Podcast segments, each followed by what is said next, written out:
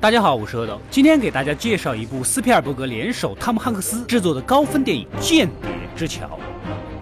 故事发生于冷战时期，美苏政府处于敌对状态。一名中年男子鬼鬼祟祟地走在街头，然而他并不知道。他已经被一群人给盯上了，但是他十分警觉，并且精通反跟踪的技巧，很快就甩掉了这群人，然后在河边的长凳下拿到了他想要的东西。原来竟然是一枚硬币，打开后是一张写满信息的纸条。其实啊。他就是苏联的间谍。不多久，这群人就冲到了中年男的房间，以间谍罪的名义逮捕了他。而他们是美国联邦调查局的，他们十分肯定间谍男的间谍身份。不过，狡猾的间谍男趁他们不备，毁掉了那张写满情报的纸条。另一边，我们的男主是一个退居二线的知名律师，精通谈判技巧。美国政府为了体现自己的公平公正，决定给间谍男分派最著名、最有实力的律师为之辩护，以体现自己司法公正的。形象，这个任务毫无疑问的就交到了男主的手上。男主本来也是不想淌这趟浑水的，可是奈何除了自己，似乎也确实没有其他的合适的人了，只好赶鸭子上架。之后，男主跟间谍男就见面了。男主甚至都不关心间谍男到底是否是真的间谍，他只想做好自己的工作。间谍男呢，表示自己不愿意出卖国家来获取自由。虽然大家立场不同，但是双方倒是也很坦诚。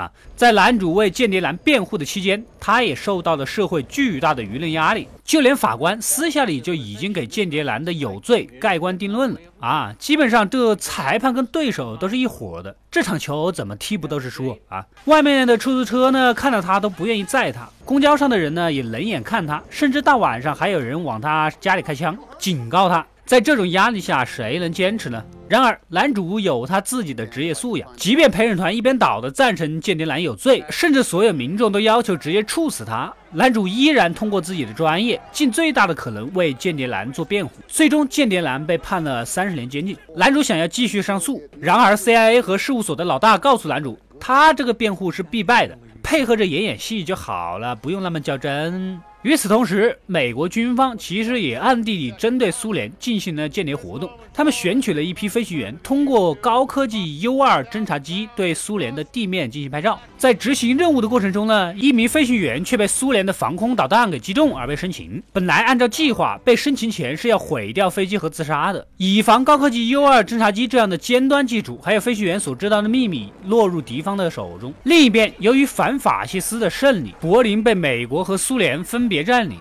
被苏联占领的东德建立起了柏林墙，恰好美国留学生也想把女朋友带到美国占领的西柏林去体验资本主义的水深火热。然而，当他们磨磨唧唧的回去，才发现东德士兵正好放下最后一口砖，美国留学生就这样被当成间谍给抓住了。回到刚才，不能放着自己的飞行员不管呢啊！于是美国政府决定跟苏联进行人质交换，但是鉴于丑闻，最好不要有政府插手。美国政府呢，决定让男主这个非政府背景的人去跟苏联谈，在前往。柏林的路上，男主心里暗暗决定，顺带着把留学生也给救回来。来到柏林，经过层层的关卡，男主终于来到了谈判地点。男主在谈判的过程中提出了要用间谍男换飞行员和留学生两个人，并且用高明的技巧刺激苏联方面答应这个条件，不然就处死间谍男。更多的苏联间谍为求自保会暴露情报。回到住处，CIA 的特工对男主救学生的行为感到非常的生气，他们只想尽早弄回飞行员，其他的人根本就不重要，多待一天。飞行员都有可能承受不住拷问泄密。夜晚的房间里，大家焦急地等待着苏联方面的应答。终于在最后一刻得到了消息，苏联和东德同意用两个人换一个。大家终于松了一口气。来到约好的格林尼克桥，桥两边各有一个据点，哨塔上全副武装的士兵警惕地关注着桥面。寒风中，两边都设置了防御工事，气氛十分的紧张。CIA 探员和男主带着间谍男站在了桥的这一头，苏联那边也押着飞行员慢慢悠悠地来。来了，双方相互确认了人质的身份，就要做交换。可此时，男主得知另一边的东德扣押的留学生还迟迟没有出现，看来东德还在玩什么花样啊！CIA 探员才不管留学生的死活，他们只想要飞行员，以总负责人的身份要求直接马上进行交换。可此时，间谍男明白男主的想法，在之前的接触当中，他们之间呢也建立了深厚的友谊，所以呢，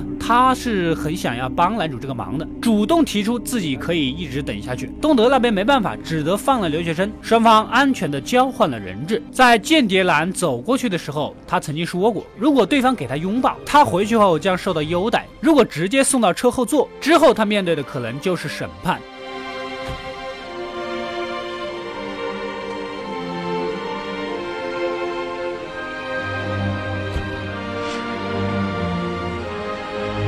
好了，故事到这里就结束了。电影根据詹姆斯·多洛万真实的故事改编。他身为一个优秀的外交专家，一生中替美国政府的出面谈判，总共拯救了九千七百零三名人质俘虏。本片也是美国的主旋律电影。导演斯皮尔伯格从最早的《辛德勒的名单》之后，跟汤姆·汉克斯一起拍摄的《拯救大兵瑞恩》，后来讲以色列国家级复仇计划的《上帝之路》《慕尼黑惨案》，还有统一美国的林肯啊，斯皮尔伯格似乎更加偏爱真实历史改编的。故事虽然他是有史以来票房最高的商业片导演，但是用沉闷的历史题材依旧可以征服观众。快快订阅就关注我的过来了，获取更多的电影推荐。我们下期再见。